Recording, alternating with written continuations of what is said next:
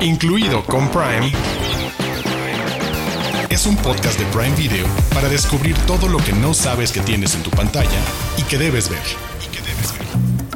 Damas y caballeros, esperamos que estén a gustos, relajados, con un trago en mano o un buen cigarro, porque les dejo saber que mis compañeros ahorita mismo, hijo, ojalá los pudieran ver, ojalá pudieran tener video de este podcast, porque hombres de traje, elegantes, vestidos a la perfección y muy acorde al tema, porque señores, nos vamos a ir hasta los 60 y a los 70, porque Dianita, ¿de qué vamos a hablar?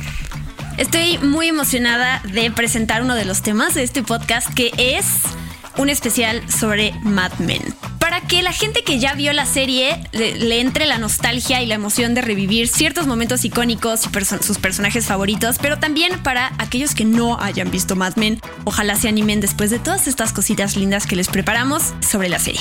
Prepárense, porque si no han escuchado Mad Men, al menos saben el nombre de Don Draper o de mi hermoso John Hamm, un hombre que enamora a cualquiera con tan solo verlo. Pero, uh, hablando de enamorar a cualquiera, prepárense porque Arturo Aguilar está listo para sacar su mejor trabajo hasta ahora. Está listo para comenzar la vida de DJ, influencer, emprendedor y todo lo demás, porque esta semana él aprendió mucho de un hombre llamado Gianluca Bacchi. Así es, un documental que nos acerca esta figura interesante más allá de, de nuestras bromas.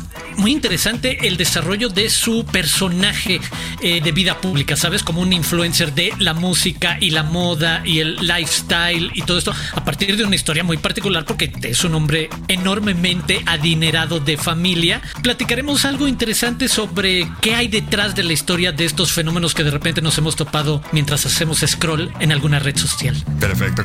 Con nosotros porque pueden aprender más si escuchan, incluido con Prime. Los de casa. Los de casa. Títulos originales y exclusivos de Prime Video. Los de casa. Aquí les va la historia. Todo comenzó en el verano del 2016, donde un hombre subió a su Instagram un video donde aparecía en su yate bailando la canción de Ricky Martin, La Mordidita. Y bueno, no sabemos qué pasó, no sabemos si fue su estilo, no sabemos si fue su baile, su ritmo, pero ese video se hizo viral y actualmente cuenta con más de 14 millones de reproducciones. Y a partir de ahí uno se engolosinó, uno le gustó la fama, uno le gustó las visitas y a partir de ese video siguió subiendo contenido hasta llegar a los 21 millones de seguidores que tiene en su cuenta en Instagram. Y la gran y mítica leyenda de ese hombre, el nuevo héroe de Arturo, Gianluca Bacchi, que actualmente es un emprendedor influencer, DJ, que es reconocido internacionalmente y ya es básicamente el rey de las redes sociales. El sujeto Baki se jacta de tener más de 22 millones de seguidores en Instagram actualmente, 21.5 millones en TikTok 3 millones en Facebook y en total tiene más de 46.6 millones de personas siguiéndolo en todo el mundo.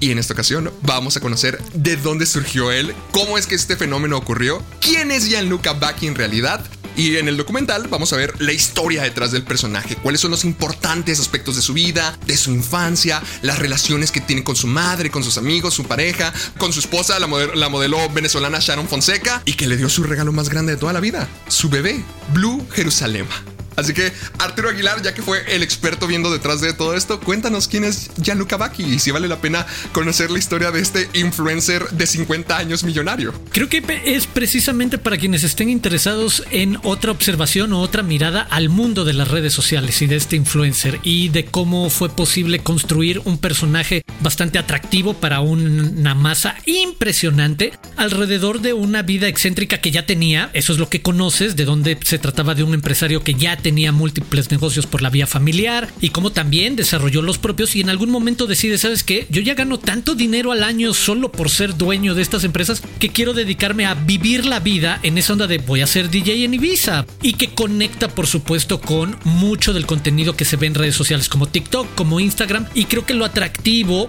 para mí que no soy muy fan de las redes sociales, no realmente ni de los influencers o etcétera, en este sentido de contenido es ver cómo se da el caso de alguien que de manera natural creo, y de repente ese es como el gran reto, mucha gente tratando de subirse a cómo funcionar en estas plataformas.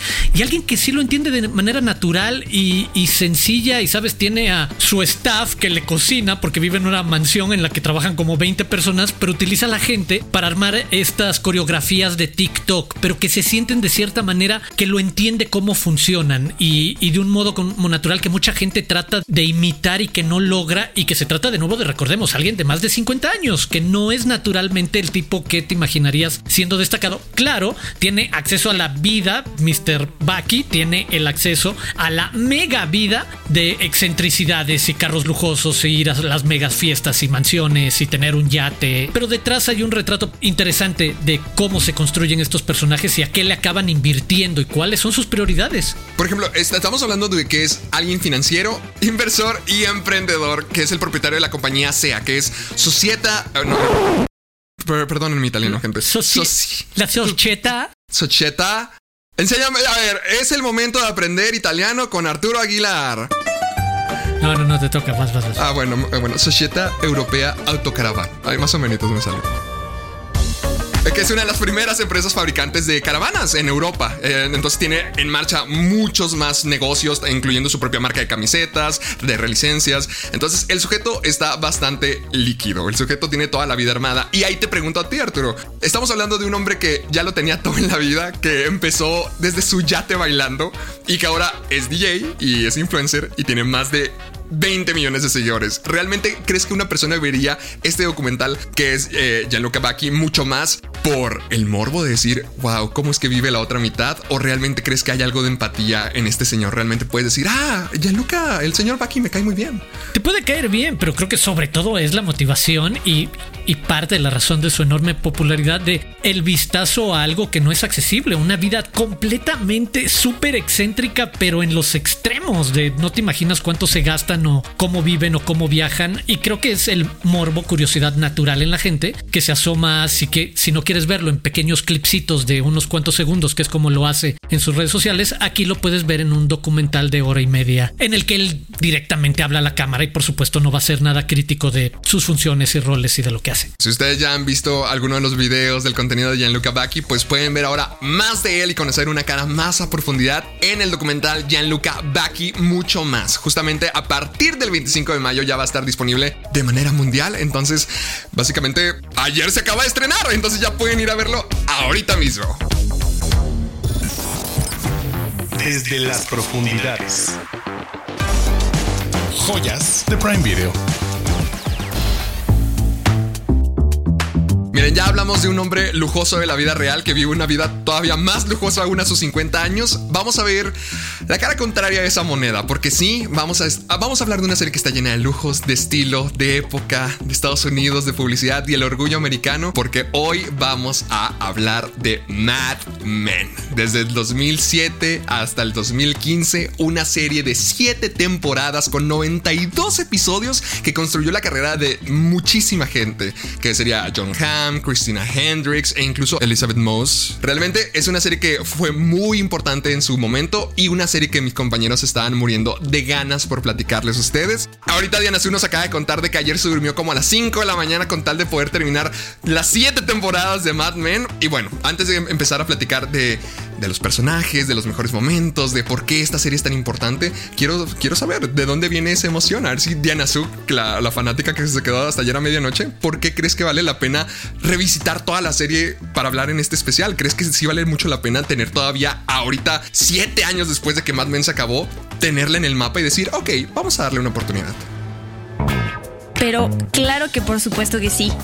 Eh, yo me tardé, como bien dices, en ver la serie, que de hecho el 19 de julio de este año va a estar cumpliendo el primer episodio 15 años de que se emitió, que es un, sí, un gran dato y un número muy bonito para tenerlo en el podcast. Yo me tardé, es eh, mi, mi novio, eh, Rana, el que me estuvo diciendo, eh, es, es su serie favorita. La cambiaron además de plataforma, de repente no se podía ver. Yo tenía la caja de DVDs, de hecho, ahí muy bonita, empolvada, arriba de, de, de mis repisas de, de colección de cosas.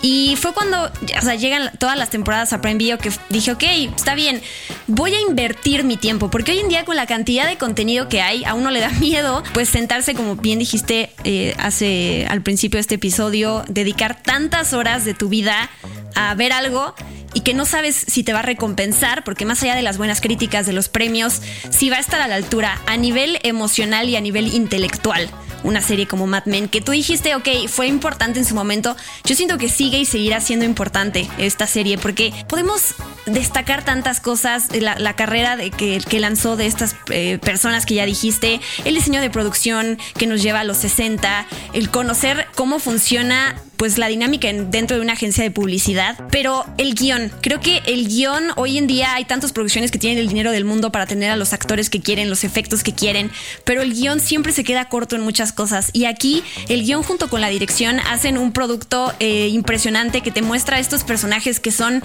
no son ni buenos ni malos, que los odias, los amas, les lloras, te dan pena a veces, a veces quieres abrazarlos porque están pasando por malos momentos y eso es lo que logra una cantidad de, de 90 32 episodios en todos estos años, sí diría yo que se convirtió en una de mis series favoritas. La verdad que la inversión, sí, de tiempo y de esfuerzo de ver esta serie, de dormirme, porque se me juntaron los últimos episodios para poder llegar a grabar este programa y valió totalmente la pena, la verdad. No vamos a hablar con spoilers, no se preocupen, no vamos a revelarles cosas importantes que pasan, pero ya cierro para, para pasarle la palabra a Arturo. Los eventos históricos que se mezclan a través de estas subtramas de ficción, que son estos personajes que van llevando, y cómo, y eso es lo que me encanta de la serie, cómo acompañas a los personajes a sorprenderse con estos eventos históricos que hoy recordamos de una manera muy rápida, como por ejemplo, ah, mataron a Kennedy, mataron a Martin Luther King, eh, se murió Marilyn Monroe. Pero ver a todos estos personajes de esta época reaccionando, como algunos se vuelven locos, como algunos eh, les cambia la vida por completo, que sus ídolos o que las personas por las que votaron este, mueran, o una amenaza de bomba que les va, que le va a caer a Estados Unidos, de verdad hacen que esta serie así a todo nivel sea lo máximo. Creo que Arturo estás de acuerdo, ¿no? Creo que va a ser uno de esos episodios donde nos escuchen utilizar muchos superlativos y créanme, yo soy un enemigo de adjetivizar las cosas demasiado y de usar superlativos, pero esta es una de esas series que se lo merece Estoy totalmente de acuerdo con lo que señalaba Diana Su y sobre todo yo me quedo con eso, la parte del guion. El nivel de profundidad y estudio que hay para lograr este nivel de retrato histórico, social, personal de un montón de personajes con distintos perfiles es lo que separa a una buena serie de un fenómeno. Y de un fenómeno tal cual es el de lo que preguntabas al principio, no importa cuándo lo veas, no importa que tenga 20 o 40 años, es una de esas cosas que sigue poniendo temas súper interesantes en la mesa y ahorita abordar haremos uno de esos como la representación de las mujeres en esa década, lo fidedigno y brutal que es ver en pantalla una vez más el retrato de ese machismo sin filtros que toda la sociedad abrazaba, incluidas las mujeres, y el, eso, la evolución que vemos en cada uno de los personajes femeninos al principio de la década y lo que es una sociedad totalmente distinta al, al final. Creo que es eso. Al final, cuando te lo. Y aquí voy a nerdear un poco, cuando te lo tomas demasiado en serio y es cuando las series tienen esa capacidad son radiografías sociales de un detalle increíble de tal cual vemos entramos de la mano con Donald Draper cuando viene Estados Unidos saliendo de ese romance post Segunda Guerra Mundial de la victoria y ya sabes la suburbia americana idílica de los años 50 y todo era bonito y el desencanto que viene con la guerra de Vietnam y los movimientos contraculturales y los derechos de las mujeres, diversidad sexual, la, propia píldora, etcétera. Al final lo decía Diana Su, todas esas son subtramas que definen y que platican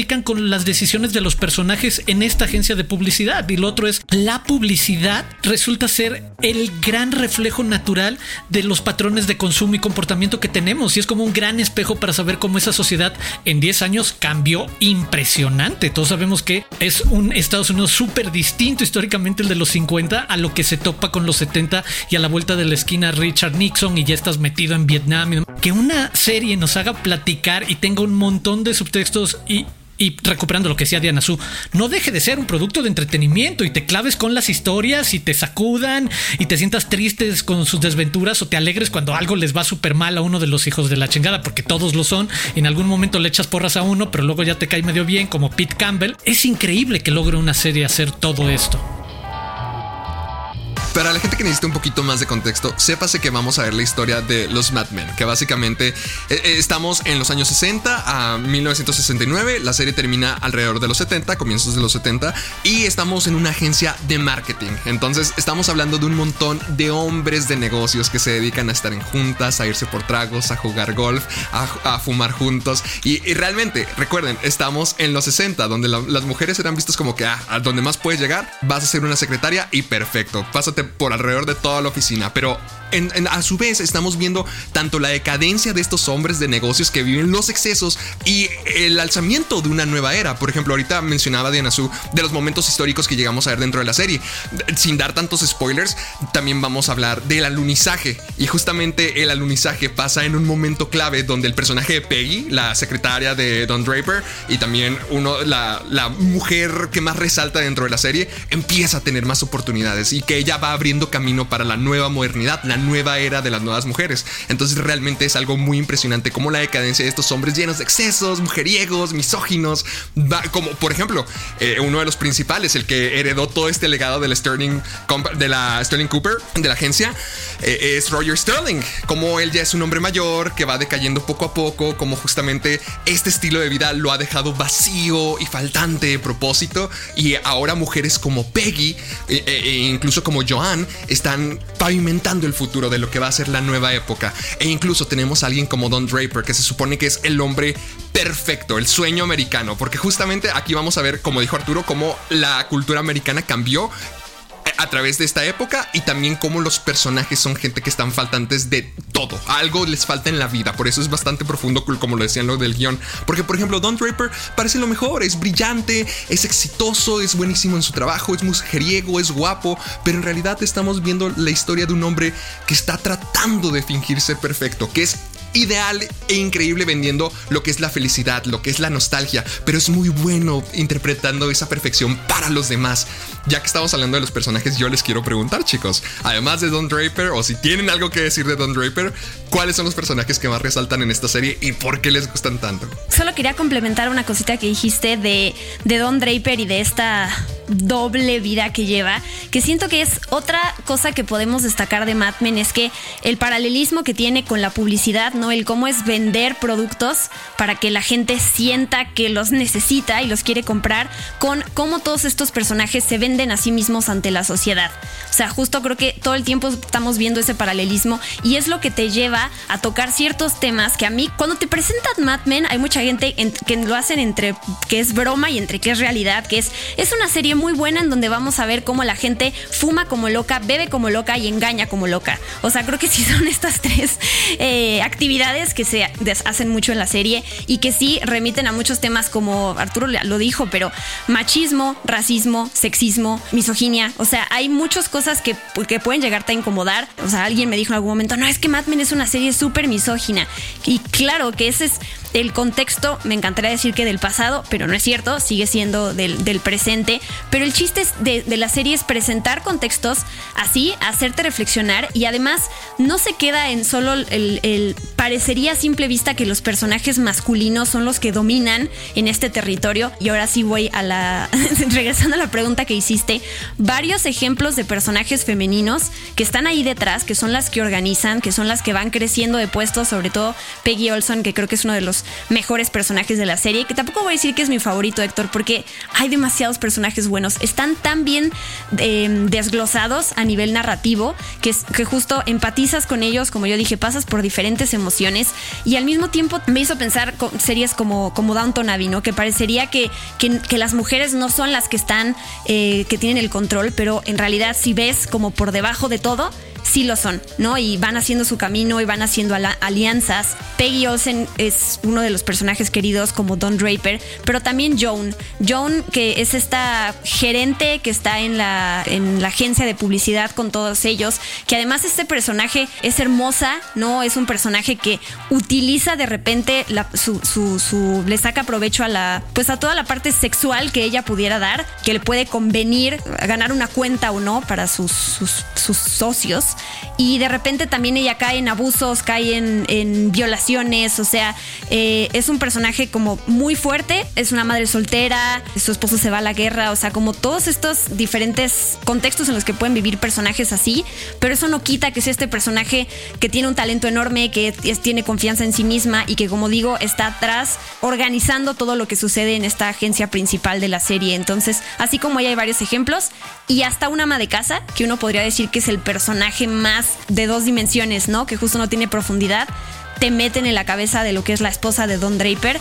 y entiendes muchas cosas y yo creo que también eh, te ponen los zapatos de entender por qué hay ciertas, uno juzgaría desde fuera y cuando conoces por qué piensan de cierta manera, por qué actúan, eh, te quedas callado, ¿no? Porque entiendes justo. Yo quisiera saber qué opina Arturo, eh, si él también tiene alguna opinión acerca de las mujeres de Mad Men, porque bueno, nomás poniendo mi granito de arena, yo sé como hijo Diana, sí puede considerar, mucha gente podría decir, ay, Mad Men es muy misógina, porque la cantidad de mujeres con las que está Don Draper es algo increíble, es algo fascinante. E incluso, por ejemplo, tenemos la participación de Neve Campbell, que solamente sale en un solo episodio, tienen una charla bastante íntima en un avión Don Draper y ella, y es algo perfecto de ver. Estoy con Diana Su, Team Peggy Olsen todo el camino. O sea, y yo sí la pondría en mi lista de personajes favoritos junto con Betty Draper por todo lo que reflejan precisamente de adversidades y ceguera social que tenían estos personajes. Que ella, como bien dice, eran quienes hacían mover la maquinaria, quienes hacían el trabajo sucio y que estas empresas siguieran caminando y fueran eficientes y demás. Y se ve en el caso de un ama de casa la transición de la conversación, lo recuerdo en las primeras temporadas sobre qué triste era aceptar o descubrir que tu marido tenía un amante y pues era lo que tenías que aguantar y demás. Ah, en las últimas temporadas, ver a cada mujer que descubría algo así, ponerle un alto definitivo y demandar un divorcio, ¿sabes? Una conversación súper realista de lo que había cambiado tan solo en una generación a partir de estas mujeres protagónicas. Y en el caso de Betty Draper, incluso hablar de salud mental, de durante varios años o un par de temporadas, va a terapia porque tiene una insatisfacción como ama de casa, cae en un problema de sobrepeso, cómo es enfrentar esos problemas en, en esa década, en los 60, me parece increíble. Y claro, Peggy Olsen como esta fuerza de la naturaleza increíble de trabajo y talento y que va escalando a punta de, de grandes momentos y que cierran en uno de mis favoritos, eh, de episodios favoritos que ahorita comentabas, Waterloo, eh, precisamente donde ella da esta clase magistral de cómo contar una historia sobre esta cadena de restaurantes de hamburguesas y la historia de cómo reúne a la familia en uno de los grandes este, episodios, me parece. Y de personajes favoritos, solo diría, me gusta mucho y tiene que ver con algo que decía Diana Su, Pete Campbell, precisamente porque es uno de esos personajes que creo a lo largo de los 10 años de historia, de, los, de las 7 temporadas, es increíble lo mucho que cambia y lo mucho que puedes ir entendiendo no sus posiciones desde un idealismo, pragmatismo de negocios y de quiero ser el mejor y de me quiero superar por mi familia o por mi suegro, etcétera, hasta las decisiones más fuertes de ser en algún momento el único que es capaz de enfrentársele a Don Draper y ponerle un hasta aquí cuando también Don cae en sus excesos respecto a cómo lleva su vida con, con la oficina. Y creo que es eso, es un personaje del que siempre te va a sorprender un poco es una línea súper delgada, pero me parece que eso refleja los grandes personajes. La delgada línea entre me sigue sorprendiendo lo que decides, pero al mismo tiempo sé que hay una lógica en por qué decidiste eso a partir de lo que conozco de, ti como personaje. Es novedoso y al mismo tiempo es el de, sí, tiene lógica en lo que me has platicado de este personaje. Entonces por eso Pete Campbell me, me encanta y es atípico porque es un como villano, pero súper dibujado. Las primeras temporadas es imposible que te caiga bien este güey súper insoportable de la oficina. Ya como último jalón, chicos, necesitamos datos curiosos. ¿Por qué la gente debería de ver Mad Men? ¿Qué es lo impresionante de esta serie? Última oportunidad para convencer a quienes nos escuchan de que vayan y conozcan a Don Draper. Para los super nerds, hay dos teorías de comunicación que se retratan en la evolución de las industrias de publicidad en esa década. Al principio tiene que ver con los medios, cómo funcionaban en los 40 y 50, y es la teoría de Magic Bullet. En ese contexto los medios funcionaban en la publicidad de una manera eh, brutalmente influyente. No había manera de que no influyeran porque todo era novedoso, la televisión, la radio todavía tenía cierto prestigio y cierto uso enormemente masivo y así se ve esto al principio de la década de los 60, así es como operaba la publicidad, son los efectos de la propaganda de la Segunda Guerra Mundial que creían todos y para finales de la década vemos el famoso el llamado modelo de los efectos limitados, cuando la publicidad se da cuenta que con un mismo mensaje no puedes alcanzar a todo el público y tienes que empezar a segmentar y por eso vemos episodios en una temporada donde llega una psicóloga precisamente a empezar a hacer estos estudios de mercado.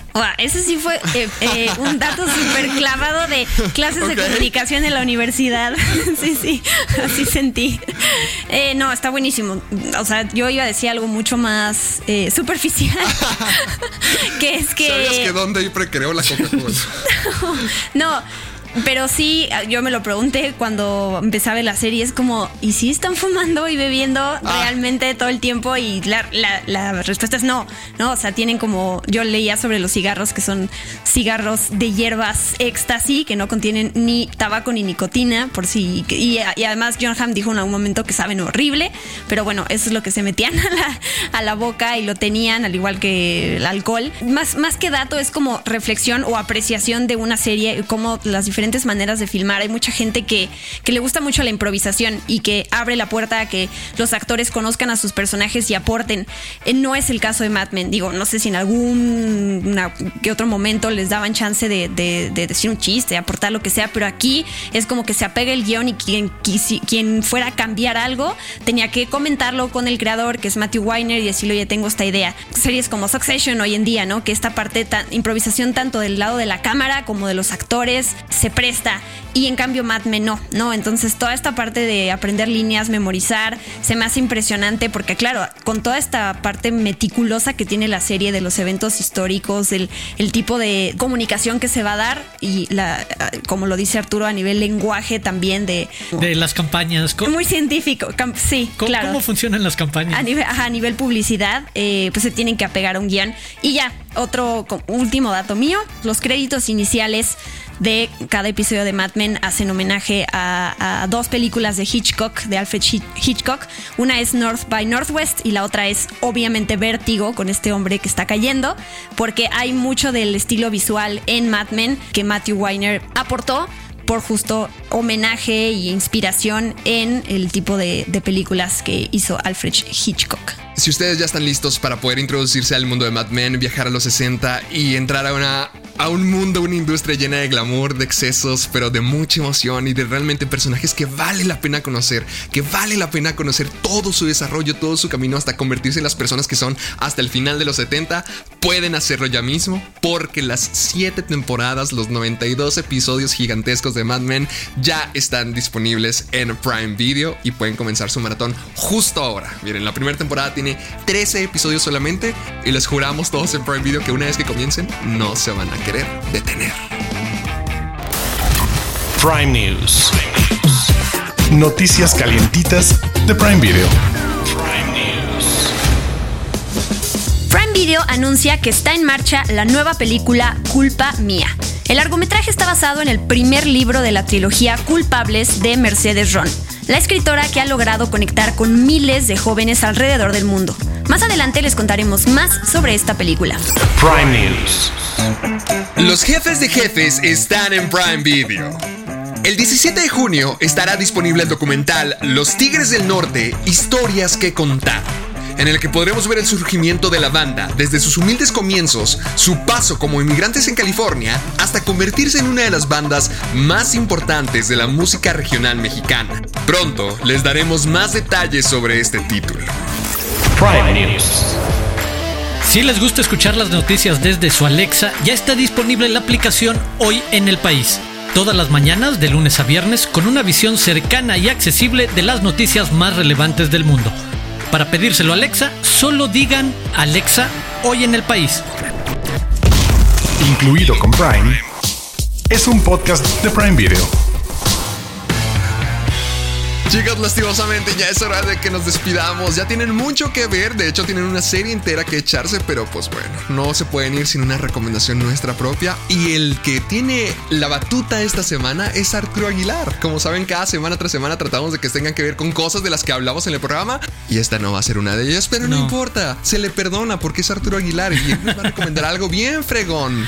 Y, la verdad creo que sí, creo que vale mucho la pena que le den la oportunidad una película para este fin de semana. Exacto, si no se quieren aventar el maratón inmediatamente de Mad Men, vean Petit Maman, la más reciente película de Céline Sciamma, la directora de Retrato de una mujer en llamas, una de las mejores películas de los últimos años. Pues bueno, su más reciente película nos cuenta la historia de Nelly, una niña pequeña que acaba de perder a su abuela y tiene que acompañar a su mamá a la que fue la casa de la infancia de la mamá a recoger y acomodar como las cosas de la abuela. Y en ese contexto al principio de la película la madre de Nelly también desaparece, se va.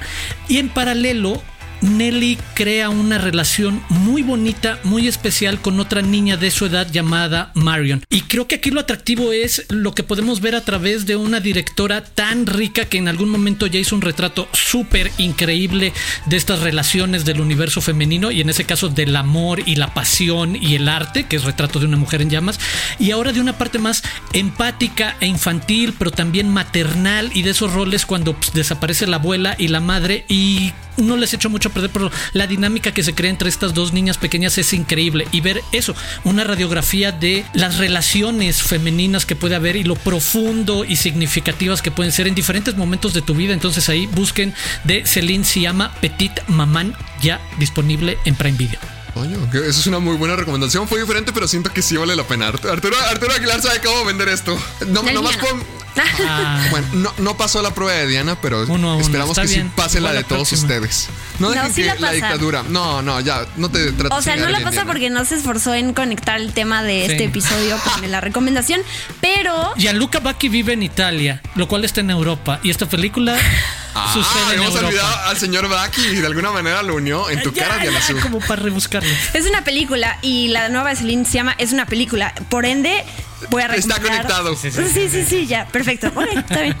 Déjenos saber qué opinaron de Mad Men, de Gianluca Bacchi, mucho más, o de la película de Arturo Aguilar, de la recomendación. Y acompáñanos la próxima semana para también decirnos cómo va a estar todo. Cuéntenos dónde podemos seguir con la plática. Así es, podemos seguir platicando a través de redes sociales, en mi caso a través de arroba Aguilar Arturo e invitarlos a escuchar el próximo episodio aquí en una semana, los esperamos, y a escribirnos utilizando el hashtag incluido con Prime. Y si no lo han hecho, pues suscríbanse a este podcast en cualquier plataforma de podcasting que utilicen, por supuesto también en Amazon Music.